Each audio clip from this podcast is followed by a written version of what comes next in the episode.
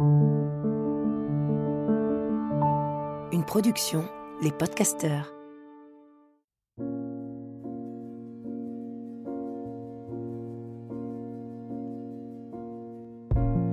Bienvenue dans Pleine Présence, le podcast qui donne envie d'habiter pleinement l'instant présent.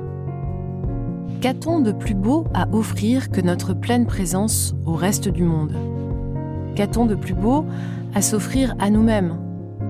Juste quelques instants, être pleinement ici et maintenant, à l'écoute des éléments qui nous entourent, à l'écoute de notre souffle, à l'écoute du soi, à l'écoute de l'autre.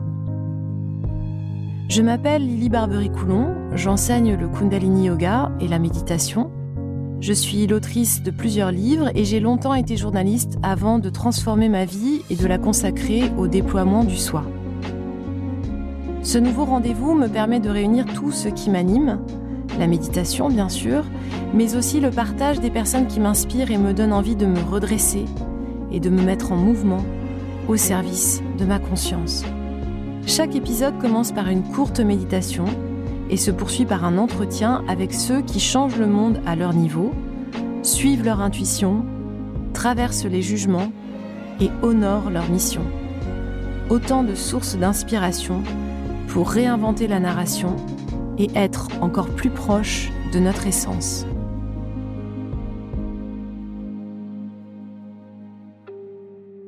Installez-vous les jambes en tailleur euh, au sol sur un support ou bien vous pouvez aussi vous mettre euh, assis sur le rebord d'une chaise, la colonne bien droite, les épaules relâchées, le visage relâché. Si vous sentez que vous avez les sourcils froncés, juste détendez la peau du front. Et puis étirez la nuque, sentez les omoplates peut-être qui se rapprochent à l'arrière du dos, la cage thoracique qui s'ouvre. Observez vos côtes flottantes en mouvement à mesure que vous respirez, fermez les yeux et prenez un instant pour regarder votre souffle.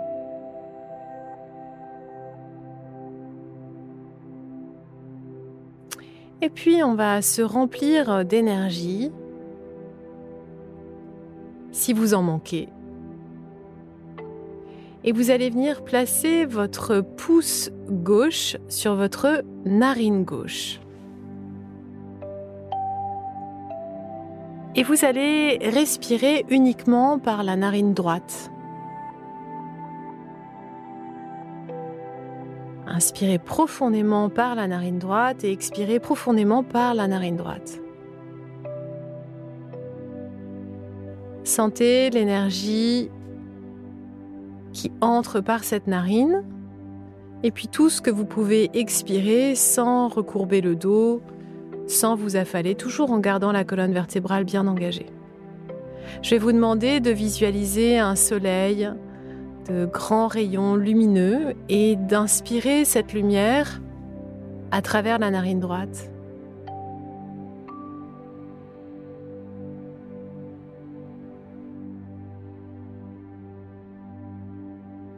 Vous inspirez et vous expirez profondément et vous prenez soin de ne pas relâcher votre dos.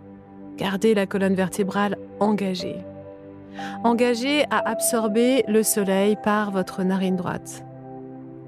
Sentez la puissance de ces rayons qui entrent en vous, qui vous redressent. Et à l'expiration, laissez partir ce qui vous empêche de faire rentrer plus de lumière encore. Inspirez profondément par la narine droite.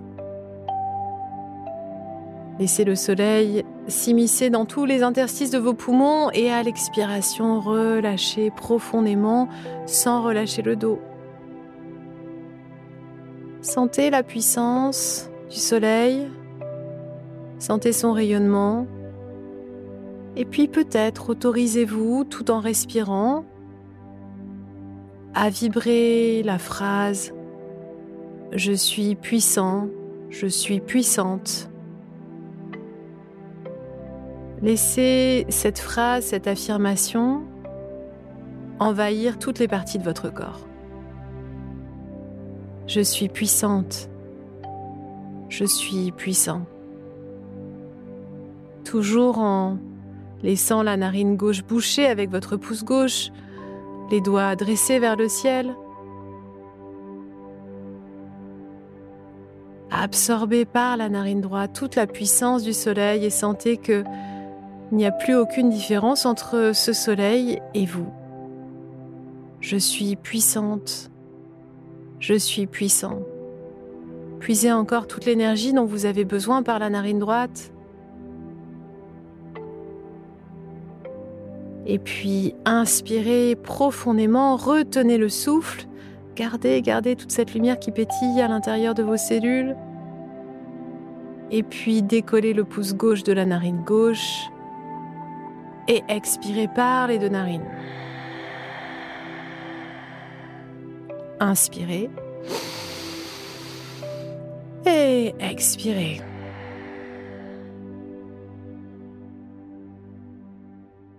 Aujourd'hui, je reçois Ziva Bellel. Euh, Ziva euh, est franco-américaine.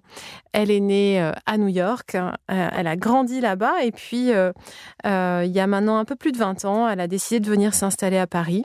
Je l'aime infiniment, on se connaît depuis très longtemps, on s'est rencontrés peu de temps à, après qu'elle soit venue s'installer à Paris. Elle était journaliste quand on s'est rencontrés. Moi, j'étais attachée de presse. Et puis ensuite, euh, elle a fait partie des gens qui sont devenus euh, très proches de moi lorsque je suis devenue journaliste. Et puis, on n'a jamais cessé d'être ensemble, de se, de se suivre dans nos parcours euh, respectifs. Pour moi, c'était la New-Yorkaise très branchée qui connaissait tous les trucs parisiens les plus secrets, les plus confidentiels. Elle avait un tel amour et elle a toujours un tel amour pour Paris que c'était une découvreuse. Et puis, euh, elle a même, grâce à ça, grâce à cette curiosité exacerbée pour euh, Paris et pour euh, ses artisans, ses artistes, les gens qui travaillent dans des ateliers, elle a fini par créer un blog qui s'appelait Paris by Appointment Only. et ce blog, en fait, a été super important pour moi parce que euh, lorsqu'elle l'a lancé, ça m'a donné euh, l'envie et le courage de lancer le mien euh, et de me dire que si elle le faisait, ben, ça devait être aussi possible pour moi. donc quelques mois ou années plus tard, je sais pas très bien, j'ai lancé ma récréation. Et puis Ziva, c'était l'idée, c'était de se dire, je vais accompagner tous ces gens qui ont envie de découvrir ce Paris caché. Je vais montrer, je vais mettre en avant ces gens comme je les ai rencontrés en tant que journaliste. Ça a donné l'idée aussi euh, américain, à la plateforme américaine Yelp, qui est un peu euh, une version un peu plus pointue euh, de TripAdvisor, de l'embaucher pour incarner la version française de Yelp. Elle a créé une équipe, elle a développé son équipe en France pour permettre en fait aux Français de devenir des Yelpers, c'est-à-dire des gens qui peuvent apporter leur contribution en disant ce qu'ils pensent des lieux qu'ils visitent. Et puis, euh, c'est elle la première qui m'a dit, tu sais, euh, tu as une communauté qui aimerait bien te rencontrer. Moi, je pense que tu devrais créer des événements pour croiser euh, les gens qui te suivent. J'avais trouvé ça un peu bizarre pour moi. Je me disais, mais qu'est-ce que... Je sais pas de quoi on va se parler. Peu importe, mais croisez-vous. il faut que tu réunisses les, gens qui te suivent. Et donc, ça a été la première à me convaincre de faire un, événement. Et effectivement, comme elle avait raison. Et puis Yelp a finalement décidé d'arrêter euh, son fonctionnement en France et euh, Ziva a, eu un moment euh, vraiment de, de, grande interrogation en fait sur ce qu'elle avait envie de faire. Hum, elle a fini par comprendre qu'il y avait un talent qui était vraiment hyper important et qui avait toujours été là, c'est que elle sait accompagner.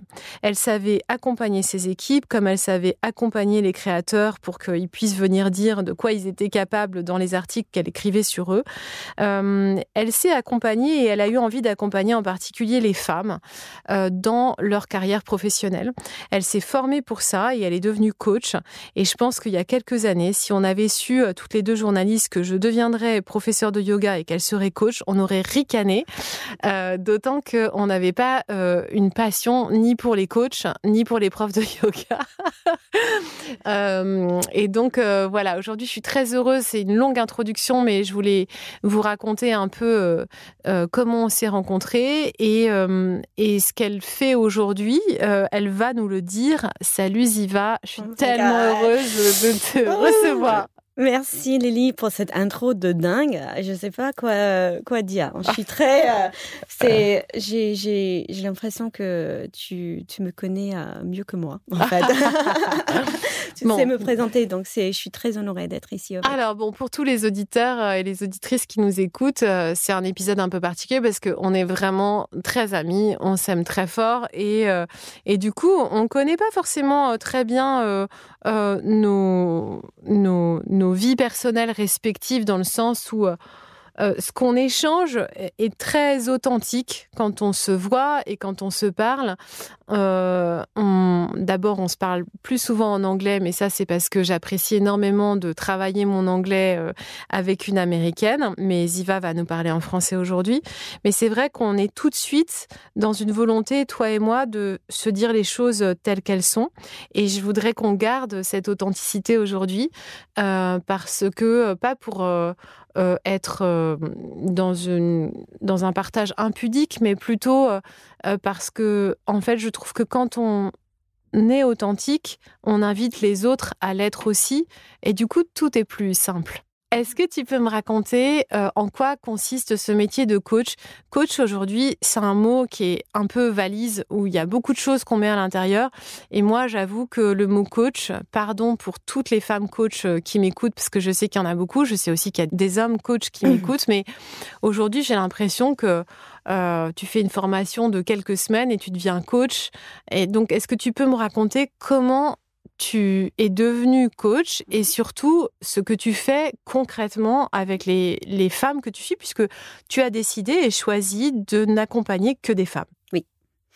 Alors, donc, je, vu que tu as fait une super, euh, super intro, euh, où je, je, vais, euh, je vais entamer avec ce moment où j'étais licenciée par mon, mon activité que j'avais pendant sept ans et qui m'avait énormément définie. chez Yelp. Chez Yelp. Donc, et, quand j'étais chez Yelp, il y avait un moment où j'ai commencé à être très, très, très intéressée par euh, le comportement euh, psychologique, euh, le développement personnel, l'expression de soi dans son activité, toutes les questions autour de autour de d'appartenance. Et c'était quelque chose qui m'avait intéressé moi, mais qui servait aussi à mon activité et dans le l'expression et des développements de mon, de mon équipe. Mais il y avait un moment où je sentais que ma curiosité dépassait euh, mon rôle. Et, euh, et, mon équipe était très, euh, très euh, généreuse avec moi parce qu'il m'écoutait, il, il m'indulgeait dans, dans, dans, ma passion. Il était tolérant et avec il, ouais, il tolérait en fait du fait que je revenais à chaque fois. Ah oui, j'ai écouté ça, j'ai lu ça, euh, le partage des outils. Mais j'ai senti que c'était c'était au-delà de juste mon activité autant que, que manager. Oui, ça dépassait finalement en fait le cadre de, tes, de ce que tu étais censé partager avec eux. C'est tout à, tout à fait. Donc, euh, il y avait une frustration quand même. Même si j'étais hyper épanouie dans mon activité, j'adorais mon équipe, j'adorais mes fonctions, mais j'avais une frustration comme s'il y avait quelque chose chez moi qui n'avait pas euh, la place à, développer. Ce, que, ce qui est aussi euh, touchant, c'est que parmi les personnes qui t'ont suivi euh, dans ton équipe, enfin les gens avec lesquels tu as travaillé, souvent tu as poussé en fait des filles qui faisaient partie de ton équipe à aller euh, se découvrir elles-mêmes, à, à, à, vraiment être dans leur plein potentiel. Mmh euh, et moi, j'ai rencontré euh, beaucoup de femmes qui ont travaillé avec toi, qui me disaient oh, Non, mais Ziva, elle est géniale. Et je disais Mais tu travailles encore avec elle? Non, non, mais justement, elle m'a permis de voir qu'en fait, ce que j'avais vraiment envie de faire, c'était ça. Et du coup, je m'épanouis aujourd'hui dans tel domaine. Donc, peut-être que pour ton employeur, c'était pas si génial.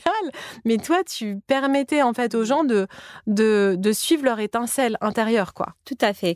Et je pense que ça rejoint aussi mon parcours journalistique, que euh, développer l'oreille et de pouvoir questionner des personnes sur euh, qu'est-ce qui, qu'est-ce qui donne envie, euh, qu'est-ce qui te motive, pourquoi tu fais ça, comment tu, tu, tu t'exprimes créativement.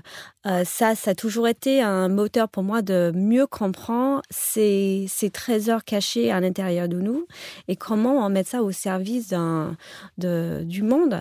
Et donc, c'était quand j'étais manager, j'ai cherché ça, j'ai cherché la flamme à l'intérieur de chaque personne. Et parfois, c'est dépasser le cadre euh, de ce qui était demandé euh, dans son activité. Mais peu importe, c'était aussi s'il y avait un projet qui, était au-delà de, euh, de, ce qui était demandé dans, le cas de Yelp, c'était aussi une façon d'allumer la flamme de la personne.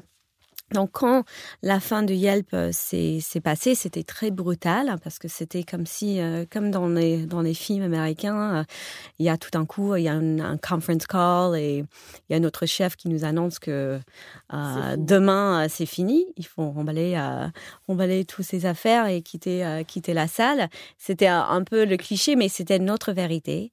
Et donc c'était vraiment vraiment traumatisant parce qu'on était très, très, très soudés à cette marque et à notre identité était très liée à nos activités. Mais bon, c'était comme ça et euh, c'était grâce à cette euh, rupture que j'ai eu l'occasion de faire cette interrogation un petit peu plus profonde sur qu'est-ce que je veux moi Qu'est-ce que qu'est-ce qui me plairait vraiment dans mon activité? Et c'était aussi un moment euh, dans ma vie au-delà de juste ce qui se passait professionnellement. C'était aussi l'élection euh, présidentielle aux États-Unis quand Trump était élu. C'était une semaine après mon licenciement et quelques semaines plus tard, j'ai perdu mon beau-père assez euh, soudainement. Donc trois choses improbables se sont produites et euh, si je connectais un peu le sentiment que j'avais à ce moment-là, c'était on peut dépendre, on peut se dépendre sur de rien en fait. On a, on, peut se reposer sur rien. Voilà, on a, euh, on n'a pas le contrôle sur la vie, donc euh, fait ce qui nous fait vraiment vibrer. Euh, parce que j'aurais pu à ce moment-là chercher une autre activité autant que directrice marketing. Il y avait des gens qui, qui me contactaient sur LinkedIn. Et voilà, il y avait un petit chemin déjà tracé. Mais euh, je me suis dit, mais c'est, c'est pas, je pense pas que c'est vraiment ça. Donc, euh, j'ai eu cette possibilité aussi avec le contrat euh, français, rupture conventionnelle, chômage, à prendre le temps à m'interroger sur, son, sur mes désirs un petit peu plus, un petit peu plus refoulés, un petit peu plus profonds. J'avais entendu parler de coaching j'avais un ami qui était euh, qui était coach et à chaque fois qu'il il parlait de ce qu'il apprenait à l'école, euh, je bavais tellement, ça me donnait envie. I was like, really? You can learn that? Euh, ça existe. Et, et en plus, juste un petit, un petit parallèle avec quand j'étais, avant de devenir journaliste, j'avais envie d'être psy. Et j'ai même essayé d'entrer dans la fac en France, mais j'ai pas passé le DUG écrit. Donc euh, il y avait cette, toujours, euh, toujours cette envie d'accompagner, mais j'avais mis ça à côté. Euh, et donc le coaching m'est paru comme un, une voie qui rassemblait pas mal de mes intérêts. Et, mais il fallait mettre ça à l'épreuve, en fait, il fallait voir. Donc j'ai trouvé une formation qui était reconnu par le International Coach Federation, l'ICF, qui est un, organisme international qui a vraiment euh, des, compétences euh, de, de, coach qui sont très, euh, très établies. Je voulais quelque chose qui soit reconnu par cette association qui, qui, a démarré aux États-Unis. Mais tu t'es formée en France. Mais je me suis formée en France. Il n'y a pas beaucoup d'écoles en fait qui sont reconnues par les ICF en France. Donc ça réduit un peu le champ. Et après, c'était une question de trouver, euh, trouver euh, la formation dans les dates, etc. Donc, j'ai trouvé cette formation euh, par une école qui s'appelle Coaching Ways, qui a commencé en Belgique, mais qu'ils ont, ils ont aussi des écoles en France. Et c'était super parce, parce qu'ils étaient autant dans la théorie que de la pratique. Ils voulaient tout de suite qu'on se mette en action. Et cet ami qui était coach, en fait, il avait fait sa cet ami qui m'avait parlé de sa formation de coaching, il était à la fac en fait et c'était très théorique. Et, euh, et il n'a pas commencé à vraiment accompagner les personnes avant un an de, théorie. Et moi, je voulais vraiment rentrer tout de suite en... Dans des cas pratiques. ouais, et voir si ça me plaisait, et voir si, si j'avais cette, euh, cette capacité. Et donc, euh, cette école nous, nous ont donné vraiment euh, la capacité, dès le premier jour, à pratiquer. Donc, ils disent, voilà, grosso modo, voilà le coaching, fais ça entre vous et vous allez voir. Et... tu as choisi qui comme cobaye alors des copains? Alors euh, déjà, c'était des gens de mon de, de ma classe, la formation, de la formation. Et euh, c'était aussi, euh, je pense que c'était pas anodin, mais ils nous ont mis dans des groupes par quatre ou cinq personnes. Et moi, je me suis trouvée dans un groupe 100% féminin. Donc, on était le seul où il y avait que des femmes et, et on avait un nom. ils nous ont donné des, des, des, des, valeurs et nous, on était les femmes puissantes. Donc voilà, c'était déjà, c'était déjà prédestiné. Vous vous étiez nommées les femmes puissantes, c'est dingue. Voilà, et on était cinq. Et donc, cette euh, formation de coaching, c'était vraiment une opportunité de, euh, de comprendre ce que c'est le coaching et ce que c'est pas le coaching. C'est pas une psychothérapie, c'est pas un conseil, c'est pas un mentoring. Donc alors ça c'est super important ce que tu es en train de dire. Donc c'est pas une psychothérapie. C'est pas du conseil dans le sens où tu dis pas à, à tes clientes ah vous devriez faire ça. D'accord. Ouais, c'est très important que c'est on est là pour être le copilote pour la personne qui a donc dans le coaching, il y a vraiment ce sentiment que on a chacun en nous les réponses à nos propres questions. Mhm. On est investi avec une intelligence intuitive et euh, le coach est là pour, euh, pour aider à révéler cette, euh, cette intelligence. Donc, on est là pour créer un, cadre, un environnement et être neutre, vraiment, d'accompagner cette personne dans, dans la réalisation de ses propres compétences, ses propres ressources et ses propres réponses à ces questions. Ce que je trouve aussi très intéressant dans ta démarche et ce qui m'avait beaucoup surpris, c'est que euh, il y a des clients euh, qui peuvent venir vers toi et avec lesquels tu choisis de ne pas travailler parce que tu penses que tu n'es pas la personne euh, ou que les outils euh, que tu proposes ne sont pas adaptés à son besoin. Et euh, souvent, moi, au début, j'étais tellement enthousiasmée par ce que tu faisais que je disais Oh, tu devrais appeler Ziva, elle est géniale. Et, et puis, en fait, ensuite, je disais Mais alors, qu'est-ce que vous avez pensé de, de Ziva? Et on me disait Mais écoute, en fait, elle m'a dit que c'était pas de moi, d'elle dont, dont, dont j'avais besoin et qu'il il fallait plutôt que je creuse dans, dans une autre direction, mais que. Alors, comment est-ce que tu. C'est pas. En fait, tu fais pas de la sélection de clients euh, en disant ça, ça m'intéresse pas, etc. Mais c'est plutôt comment est-ce que tu sens que tu peux être au service de l'autre ou bien pas du tout? Ouais, donc c'est une question très importante et hum, c'est pas une science en fait. Donc il y, a il y a deux il y a deux aspects. Donc il y a l'aspect est-ce que c'est du coaching que cette personne recherche vraiment? Et aussi, est-ce que le type de coaching que je propose correspond aux besoins de cette personne, à la demande de cette personne? Peut-être il y a certains coachs qui peuvent vraiment coller avec une certaine demande. Donc, à force de, pratiquer, je commence à mieux cerner euh, les synergies qui, qui le plus propice à, aux résultats que, certaines personnes recherchent dans un accompagnement de coaching. Donc déjà, il y a la partie, est-ce que c'est de coaching? Donc dans le coaching, il y a le côté euh, présent-futur. On est dans un temps, espace où on ne va pas voyager dans le passé pour guérir des blessures du passé pour passer du temps à explorer et à mieux comprendre euh, certains schémas qui ont été établis pendant l'enfance. Ça, c'est plus avec un, psychologue qu'on fait ça. On est déjà dans une certaine connaissance de soi, de ses, de ses, ses, blessures, euh, de ses mécanismes, pour pouvoir euh, une fois qu'ils sont un peu euh, révélés, savoir comment euh, les détourner et comment les traverser pour aller vers ce qu'on veut développer. On est vers un, objectif concret. Dans un, quand on va voir un coach, on sait vers où on veut aller, mais on ne sait pas comment d'y aller. Et t'es pas euh, coach de vie, c'est-à-dire que tu coaches pas dans tous les domaines. Toi, tu t'intéresses en particulier à la carrière professionnelle. C'est ça. Ouais, donc ça, c'est un peu ce qui me plaît, moi. Mmh. Cette idée de comment faire euh, révéler les trésors qui sont un peu cachés, qui ont été un peu mis à l'écart, euh, refoulés, euh, dénigrés parce que, au fur et à mesure de notre parcours de vie, on a considéré que c'était pas forcément valorisante ou sécurisante. Mais il y a des parties de nous des besoins, des désirs, euh, que ça soit euh, intellectuels, créatifs, spirituels, euh, énergétiques, qui, qui font partie de notre identité et qui font partie de notre force. Et donc, moi, ce qui me, ce qui m'intéresse, c'est d'aller un peu à la chasse à ces trésors. Un peu comme avec mon blog, c'était d'aller chercher des petits, des petits pipites mmh. qui ont été ignorés pour, euh, pour vraiment le, mettre au cœur d'une activité, au cœur d'une proposition de service de produit, d'une expression professionnelle. Donc, c'est de d'encadrer tous ces trésors qui sont à l'intérieur de nous et le mettre au service d'une activité professionnelle. Du coup, tu vois euh, tes clientes euh, évoluer sur plusieurs mois?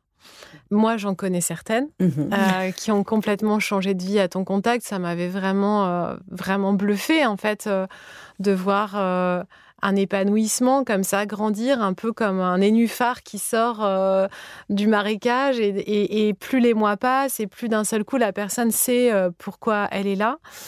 Qu'est-ce qui te plaît le plus dans ton métier? Il y a tellement des choses.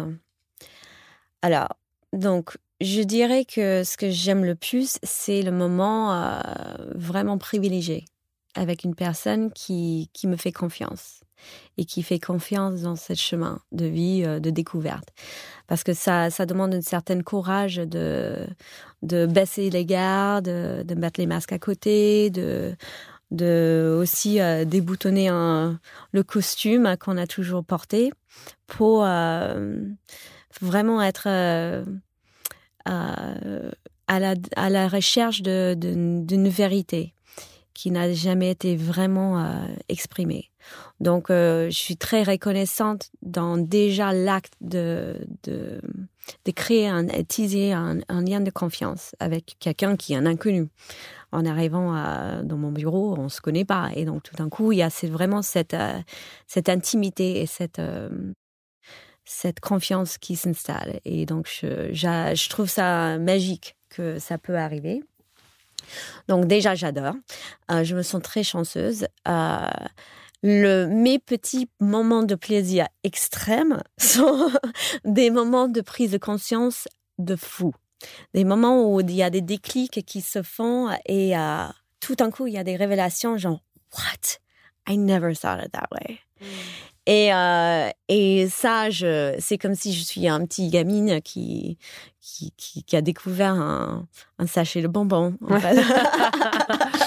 Alors, tu parlais de, de ce moment euh, où il y a trois événements qui n'ont rien à voir entre eux.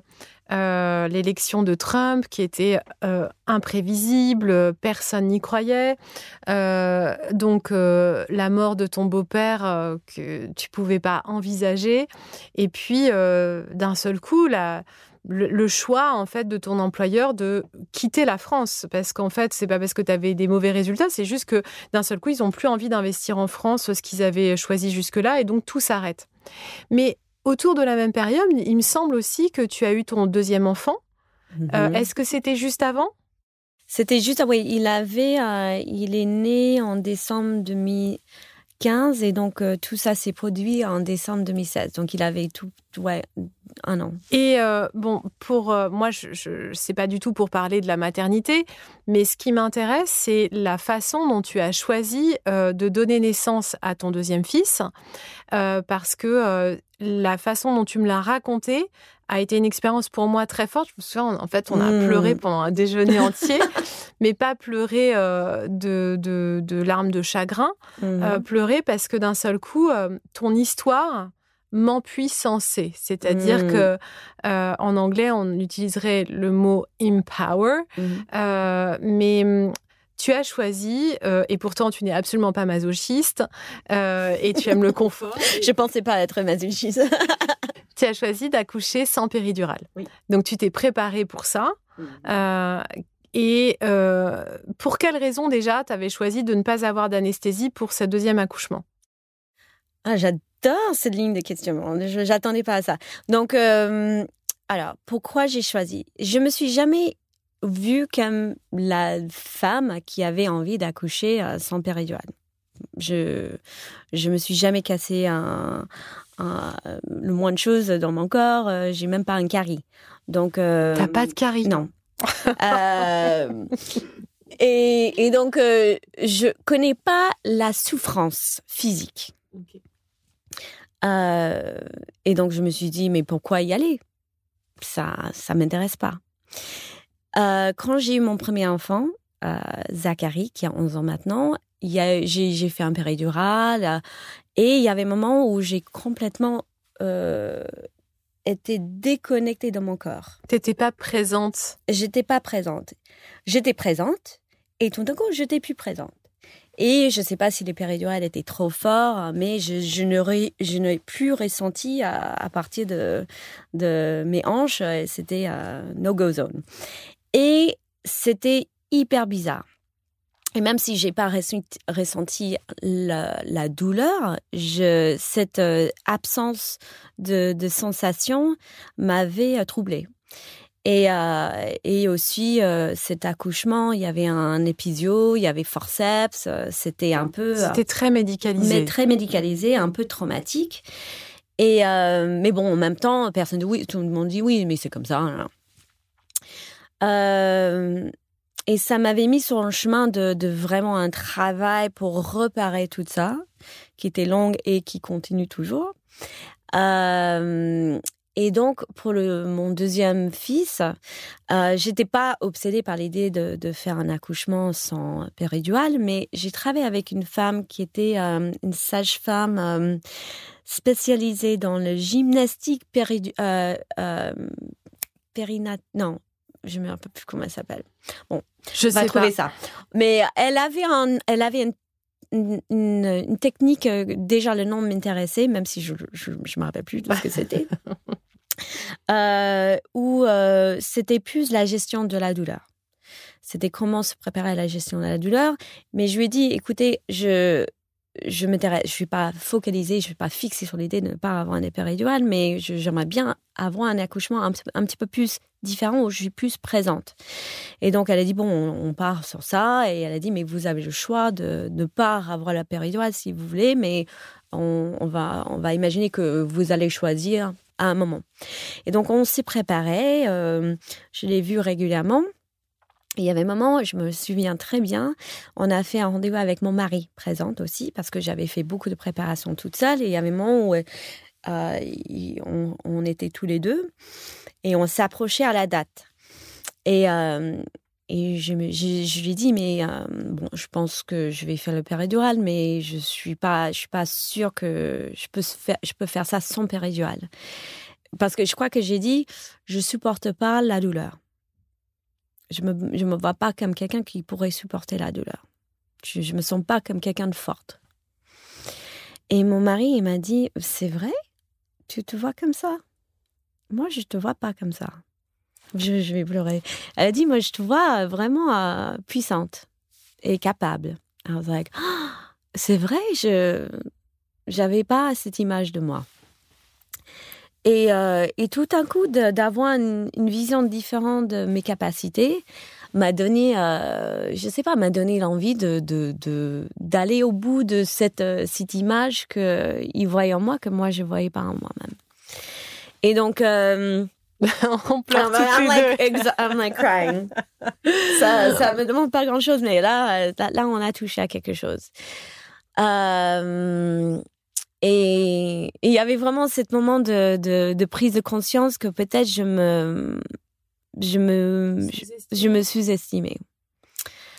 et, euh, et d'avoir son regard très bienveillant. C'était pas qu'il ne voulait pas me pousser à faire quelque chose que je voulais pas, mais c'est juste qu'il voyait en moi euh, quelque chose que je n'étais pas capable de d'intégrer. Et donc le jour euh, arrive, et je me dis bon, je vais aller jusqu'au bout. Jusqu'au bout, je, je, supporte Là où pas. tu peux aller. Yes, let's let's see, let's see. Et euh, c'était très drôle parce que ça a commencé tout, euh, j'étais tout frais, tout beau, euh, tout excité. Et ce qui se passait, c'est je supportais bien la douleur. On avait des exercices, gestion de douleur que j'ai bien, j'ai bien intégré. Et à un moment donné, j'étais bloquée à 4 cm. Le, le col ne voulait pas aller s'ouvrir plus. S'ouvrir plus. Et euh, chaque fois, les sages-femmes venaient pour mesurer le col. Ils disaient, ah, c'est bizarre, ça ça s'ouvre plus, euh, vous êtes bloqué à quatre, il faut faire un tour, un pâté de maison. Euh. donc on sortait, on revenait. Et il y avait mon, mon, mon médecin, mon gynécologue, qui, qui finissait ses, sa garde. Sa garde. And he was like, do you want your baby or not? Et uh, and I was like, je sais pas si qu'est-ce qu'on fait? Il dit mais on peut on peut déclencher. Euh, et je dis mais c'est pas ça que je veux. Est-ce qu'il y a, est-ce qu'on on, a besoin de déclencher pour les raisons médicales ou est-ce que je peux continuer comme ça? Non, il n'y a pas une raison médicale. Vous pouvez continuer, mais bon, vous êtes là, vous voulez pas votre bébé. Et, euh, et j'ai. et je me suis j'avais mon ma sage-femme euh, à moi euh, sur texto et je dis mais qu'est-ce qu'on fait? Elle a dit mais non c'est votre bébé, c'est votre accouchement, vous faites comme vous voulez. Elle dit mais si vous déclenchez, vous allez pas pouvoir gérer la, douleur, c'est fini. Ça serait trop trop fort. Là, vous êtes dans un courbe de progression. Euh, si vous déclenchez, ça serait, ça serait excruciating. Donc, elle a dit, mais mais continuer euh, comme ça. Donc, pour faire bref, c'est pas du tout bref, mais finalement, mon médecin, euh, il m'a, euh, il a fini sa garde, il, est, parti, faire du golf. Pardon, hein. je, non mais je, caricature, mais je suis un peu obligée. Donc il est parti. J'avais voilà, pendant toute la nuit, j'étais là avec ma douleur, le bain, les trucs, le, ballon on a, on a fait le total et euh, le lendemain, il revient toujours pareil. Je pense que j'ai avancé un petit peu, j'étais à 5. Il dit, bon, ok, je vais vous envoyer à la maison. Il dit, euh, ça sert à rien que vous restez ici, euh, vous rentrez chez vous. Donc, je suis rentrée à la maison. J'arrive à la maison, là, j'étais pliée, j'avais plus de force, j'étais fatiguée, j'avais pas dormi pendant deux nuits. Et la seule chose que je voulais, c'était d'avoir une nuit complète, mais à 3 heures du mat, euh, je ressens une douleur euh, vraiment, vraiment euh, importante et je dis à mon mari, j'en peux plus. Je n'en peux plus. On revient et get this baby out.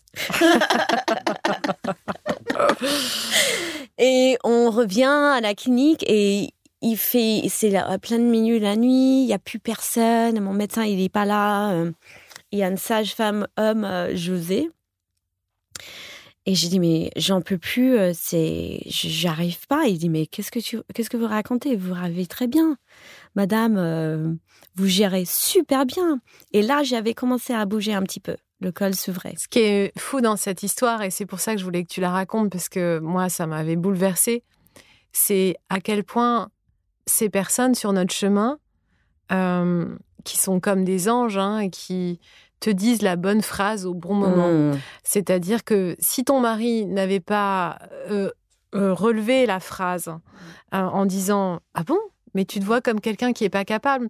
Et si cet homme, sage-femme, ne t'avait pas dit, mais si vous vous en sortez super bien, ces mots-là, dans des mmh, moments de mmh. grande fragilité, sont essentiels parce ah qu'ils nous font basculer, en fait, vers la puissance et le retour de la puissance, en fait. Tout à fait. Oui, il m'a... ils ont juste euh, souligné ce qui était là, mais que moi j'avais du mal à, ressentir et à voir. Et je vois où on va un peu avec le coaching. Euh, mais c'était aussi à ce moment-là, il a dit, mais vous, mais madame, vous vous, vous rendez pas compte à quel point vous gérez bien la situation. Il a dit, mais il y a des femmes qui hurlent et c'est la catastrophe. Et moi, j'étais là avec mes respirations et, ça, et ça avançait. Et pareil, mon mari, il a dit, mais je mais j'arrive, j'en peux plus, j'arrive pas. Il dit, mais, mais, mais, vous, like, you're doing it. You're doing it. Je pense que j'arrêtais pas de dire, mais I can't do it. And he's like, but you're doing it.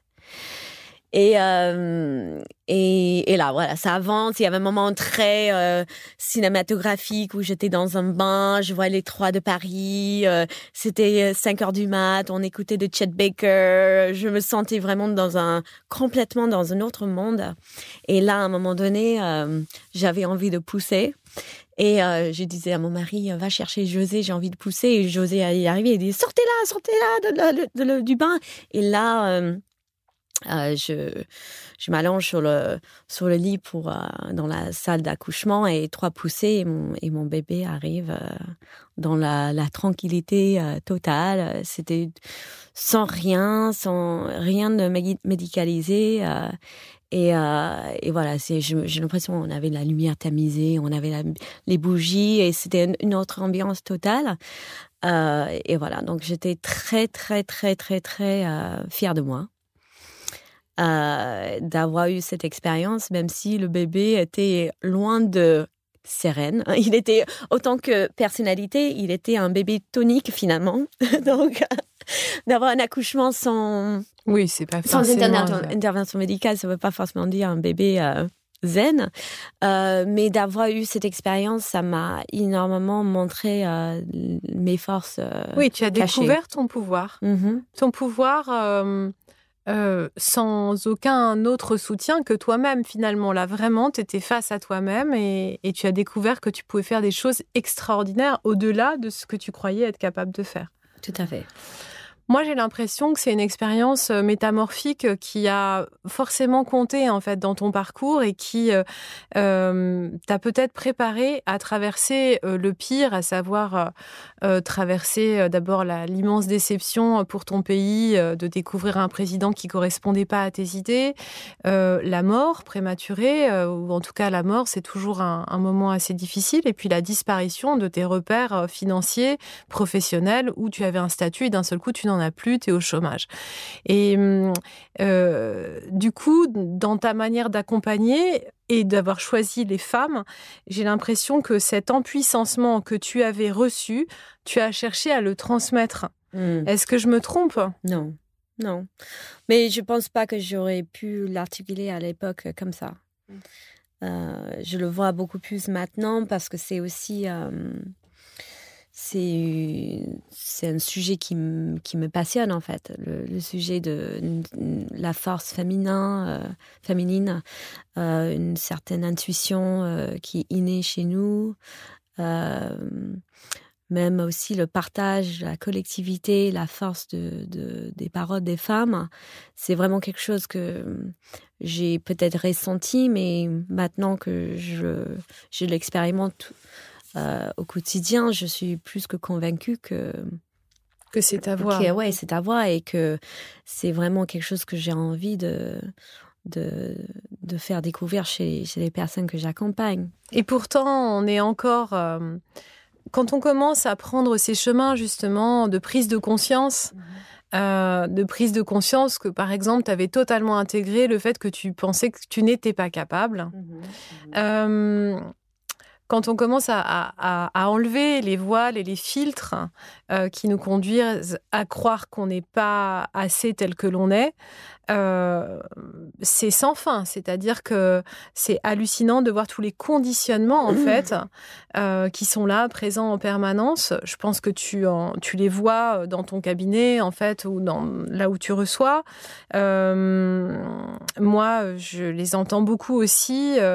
Euh, je vois toutes ces femmes qui participent à mes cours et qui témoignent euh, d'à quel point elles se sentent euh, pas légitimes, pas capables, et puis qui d'un seul coup, pendant une expérience euh, de yoga ou autre, ou parce que justement elles se sont rendues compte que finalement, si, contrairement à ce qu'elles avaient été conditionnées à croire, si elles sont capables, elles sont parfaites telles qu'elles sont, elles ont à offrir des trésors qui leur appartiennent et qu'elles viennent juste de découvrir et qu'elles ont à partager.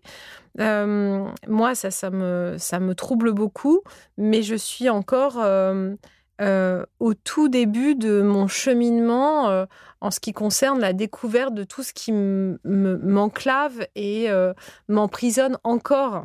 Mmh. et on a eu cette discussion, j'aimerais bien qu'on parle ensemble de, ce qui t'est arrivé récemment, si tu es mmh. d'accord. en fait, donc, on est toutes les deux, on accompagne. Euh, du mieux qu'on peut, euh, avec des outils qu'on partage qui sont efficaces euh, et parfois qui ne le sont pas d'ailleurs. Ça dépend des, personnes. Il y en a qui ne sont pas du tout réceptifs. Mais cette idée de, de pouvoir transmettre des outils qui puissent révéler le pouvoir qui est déjà à l'intérieur de nous, ça, c'est vraiment quelque chose qu'on a, qu'on partage en commun. Et puis, il n'y a pas très longtemps, tu es allé voir un, médecin euh, pour euh, une raison euh, qui n'est pas du tout grave, mais cette personne, cet homme, s'est permis, s'est autorisé en fait à faire un certain nombre de commentaires qui dépassaient complètement le cadre médical. et en fait, sur le moment, c'était quand même extrêmement violent Mmh. Euh, et malgré tous les outils dont tu disposes, bah, tu t'es retrouvé dans la même situation que euh, les femmes que tu reçois et qui peuvent témoigner de ce genre de situation. Mmh. oui. Oui, donc c'était assez euh, bon pour faire un, peu court. oui, j'ai vu un médecin pour des, des petites piqûres pour mes varices et à un moment donné, il me posait des questions sur ma vie, euh, sur ce que, ce que je fais, ce que fait mon mari. Et je disais que mon mari, euh, voilà, hein, et que mon mari était euh, passionné par le tennis. Et, et, il me sort, comment ça, il est passionné par, il n'est pas passionné par vous, il est plutôt passionné par le tennis? Et j'ai rigolé, je me, vous inquiétez pas. Et il a eu le, le, le, prochaine chose qu'il m'a dit, elle a dit mais si vous voulez, euh, si vous voulez que votre mari euh, soit, à, soit nouveau... à nouveau passionné par vous, il faut perdre ça. Et il a pincé mon ventre, mon petit ventre qui dépassait euh, mes culottes et mon t-shirt, et j'étais mais choquée, choquée. Et like what? Et je me vois en train de regarder mon ventre et, tout d'un coup de, dire mais mais est-ce que c'est ça qui vient de se passer? Il a il a osé faire ça mais j'étais complètement désemparée euh, D'abord parce que tu étais allongée aussi. Euh. J'étais allongée, j'étais chez le médecin. Euh, c'était en sous-vêtements et en t-shirt dans un, lieu où normalement tu te sens euh, en, sécurité. sécurité. Mais ça ça ça ça ça, ça pas s'arrêter là. Après, il m'a dit que mes culottes étaient pas assez sexy, que je devrais faire plus de sport, que je devrais euh, euh, euh me mettre au, au, au sport de abdos fessiers précisément que le tennis n'était pas suffisant, euh, qu'il avait des clientes de 80 ans, qui étaient sublimes, qui faisaient énormément de, d'efforts pour rester sexy. Et qui venaient en string, le et qui venaient en, lingerie sexy. Euh, et que aussi, il a ajouté, il faut que je, euh, faut pas que j'oublie l'épilation et les ongles. Attention, il avait tout un protocole pour le but de rester désirable pour mon homme mon mari.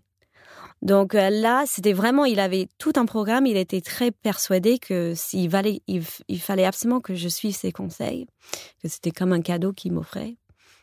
Et sur le moment, la seule chose que je voulais, c'était de, partir de, cette expérience, de quitter le cabinet. Donc j'ai pas euh, réagi, j'ai pas résisté, j'ai pas vraiment euh, ça, c'est, ça, c'est important que tu, que tu le dises parce que souvent, quand on est victime d'une agression, euh, en fait, on est tellement choqué par le comportement de l'agresseur que on n'a pas le temps de réagir tellement il y a d'informations qui arrivent et on en ressent une grande culpabilité. Après, on s'imagine toutes les phrases ou toutes les actions qu'on aurait pu mettre en place, mais c'était pas possible sur le moment. Et je crois que pour toutes les personnes qui sont victimes d'agressions, quelle qu'elle soit, puisque là c'est une agression euh, qui est réelle, enfin qui est juste manifeste, mais euh, ça peut aller plus loin encore. Euh, souvent, on s'en veut de ne pas avoir été capable de dire ou de faire ou de dire non même. Mais là, ce qui est important de voir, c'est le cadre qui a permis à cet homme de faire ce qu'il a fait. Mmh. L'autorité naturelle qu'il a sur toi est liée à son statut de médecin euh, qui est en train d'œuvrer et donc à la confiance que tu lui donnes, hein, que tu remets au pouvoir que tu lui donnes, euh, et là qui fait que bah, tu es dans une situation où tu peux pas réagir hein, puisque tu es sa patiente. Et donc il y a une, une forme d'autorité euh, naturelle qui se met en place. Euh, et c'est en ça que ceux qui jouissent de cette autorité, quel qu'il soit, qu'ils soient coach, thérapeute, euh, prof de yoga ou bien chirurgien, doivent d'autant plus euh, prendre soin de cette autorité avec une responsabilité euh, euh, immense en fait pour la personne. donc je, pense que c'est super important de souligner ça parce que souvent dans la parole, dans le récit des victimes, il y a cette culpabilité immense de se dire j'aurais pu, j'aurais dû et je n'ai pas fait. Mais ça n'est pas possible autrement que comme ça, tellement c'est choquant. Mmh, mmh. Oui, c'est sûr que c'est on, refait le film et on se dit mais pourquoi j'ai pas dit ça? Pourquoi j'ai pas je me suis pas soulevée euh, remis mes pantalons dit mais vous, vous prenez pour qui grosse con? Euh, je sais pas je, grosse con ça aurait été pas mal j'ai raconté un petit peu à, mes fils euh, parce qu'ils m'ont vu très très bouleversée et mon fils, il m'a dit, mais pourquoi tu as pas dit qu'il était un cocon Et j'ai, bah, bah, bah, bah, bah. Donc euh, là, j'ai pu. Euh, donc, ce qui était intéressant, je trouvais que sur le moment, je me suis dit, I'm, I'm a grown woman. Je, suis une femme adulte. Je suis femme adulte, j'ai 47 ans. J'accompagne. Uh, like, my job is to empower women. Donc, c'était un peu comme un, une espèce de monde parallèle où. Euh, c'est ça, c'est sur cette, cette thématique qu'on travaille en permanence et qui, qui, qui me porte euh, tellement, en fait, c'est de défaire de tout, toutes ces questions, euh, toutes ces préoccupations sur nos failles, sur nos imperfections euh, qui nous désorientent de nos puissances. Euh, et là, je le, je le vis avec quelqu'un qui me met sur le nez, en fait, l'évidence que ça existe, mais vraiment. Et que c'est des, choses qu'on a internalisées, qui sont vraiment. qui nous. C'est partout, en fait, dans notre société. à tous les instants. À tous les instants que on est, autant que femme, il y a, y, a, quelque chose qu'on qui, qu'on doit reparer. Uh, soit on est trop, on n'est pas assez. Il euh, faut faire de l'abdophésie. Oui, bon, il faut faire. C'est, il y a toujours quelque chose à faire.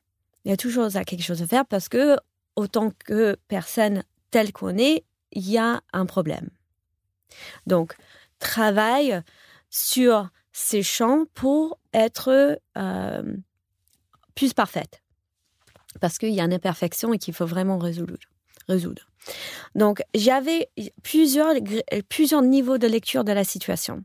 J'avais le niveau de la situation un peu plus euh, rationnel, psychologique. Euh, alors, j'ai des outils, je suis coach, j'ai mon psy, j'ai mon entourage, je vais appeler Lily, je vais, j'ai mon, j'ai mon, mon my, uh, mobiliser tous mes, tous mes ressources pour traverser ça. Je savais que j'avais tout ça.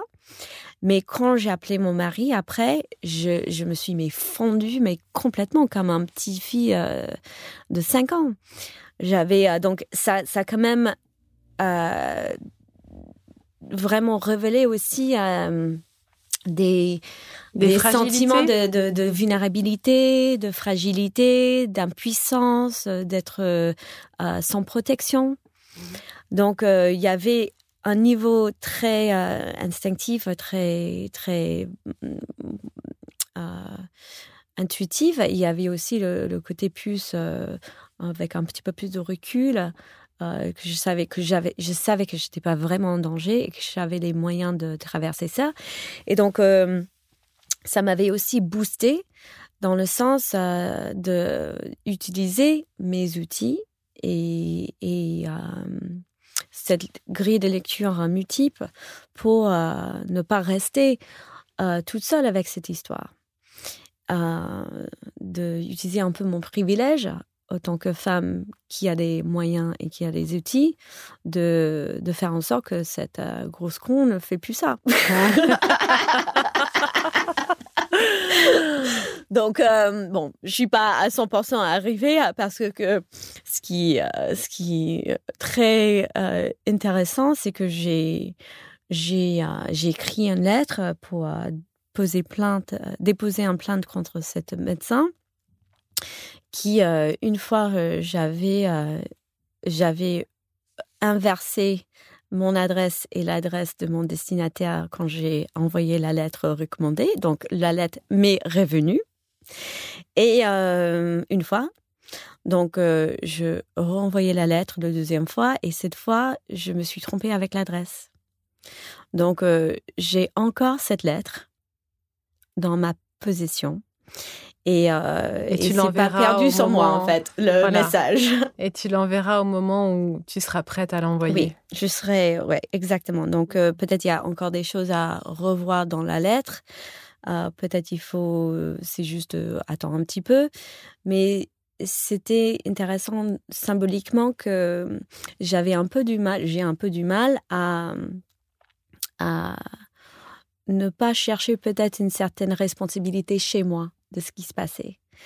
Euh, et je pense que ça, c'est peut-être un conditionnement. Euh, euh, c'est l'idée que ce qui s'est produit, il y a un petit peu, il y a un petit peu une responsabilité qui vient de ma part. Comme si tu l'avais bien cherché? Comme si j'aurais pu, j'aurais pu orienter la conversation différemment, ou est-ce que je suis sûre de ce que j'ai vécu. donc, Ouais, mais de revenir sur les faits. Ça, c'est exactement ce que je disais tout à l'heure. Mm. C'est en fait, on, on, se demande même si on n'a pas euh, créé euh, l'intégralité de l'agression. Ça, c'est toujours un phénomène classique hein, chez les personnes qui sont agressées.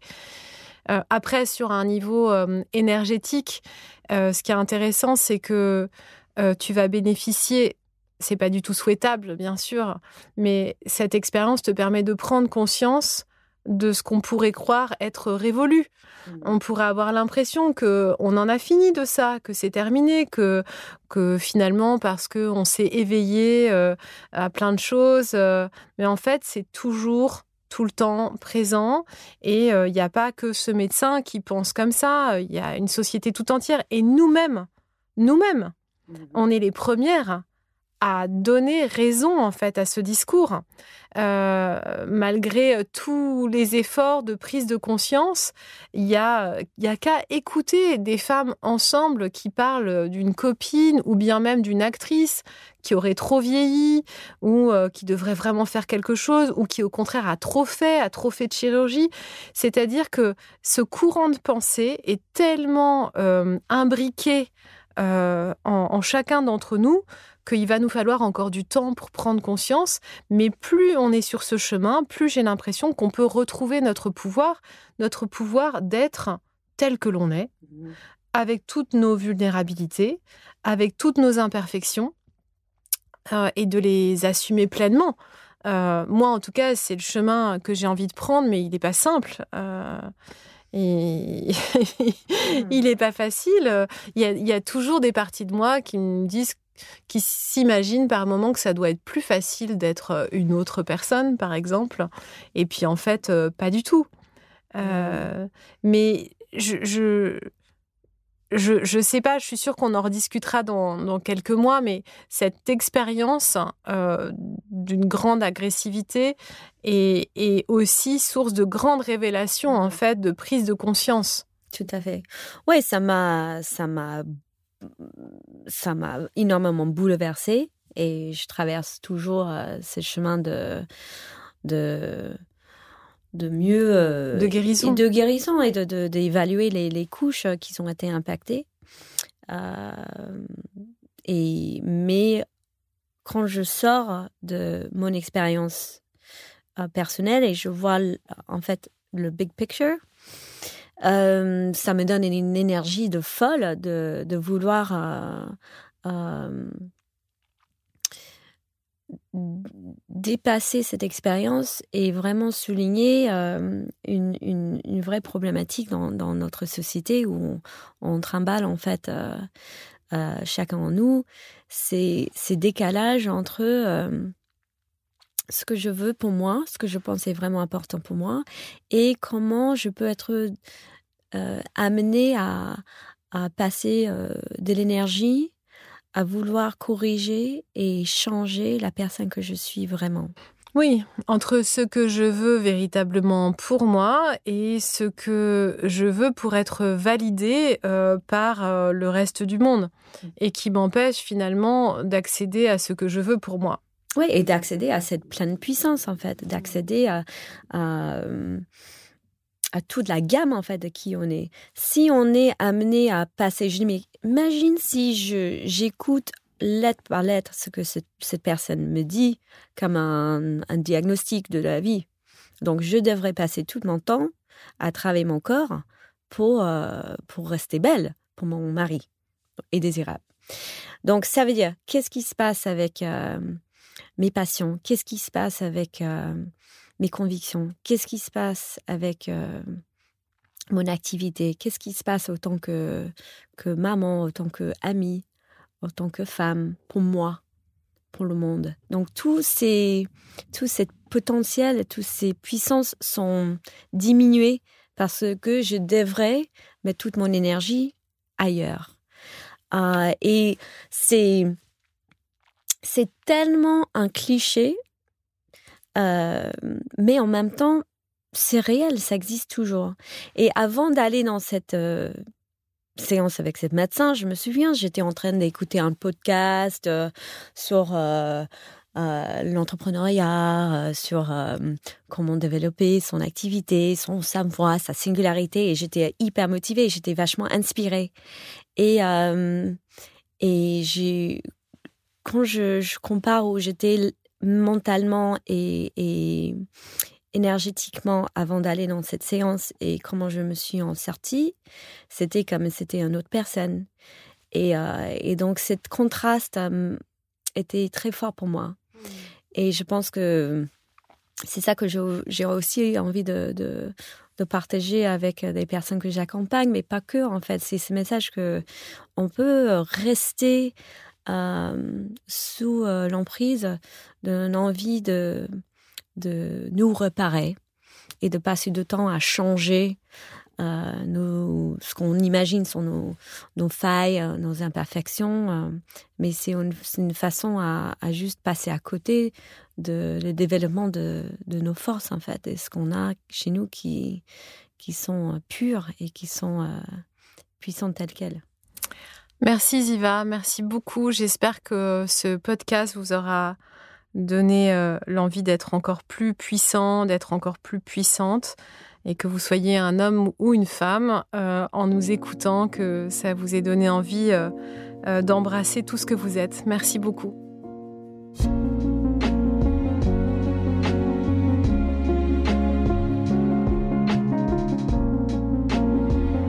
J'espère que cet épisode vous a plu, qu'il vous a inspiré. Et vous Comment allez-vous être pleinement présent à vous-même aujourd'hui?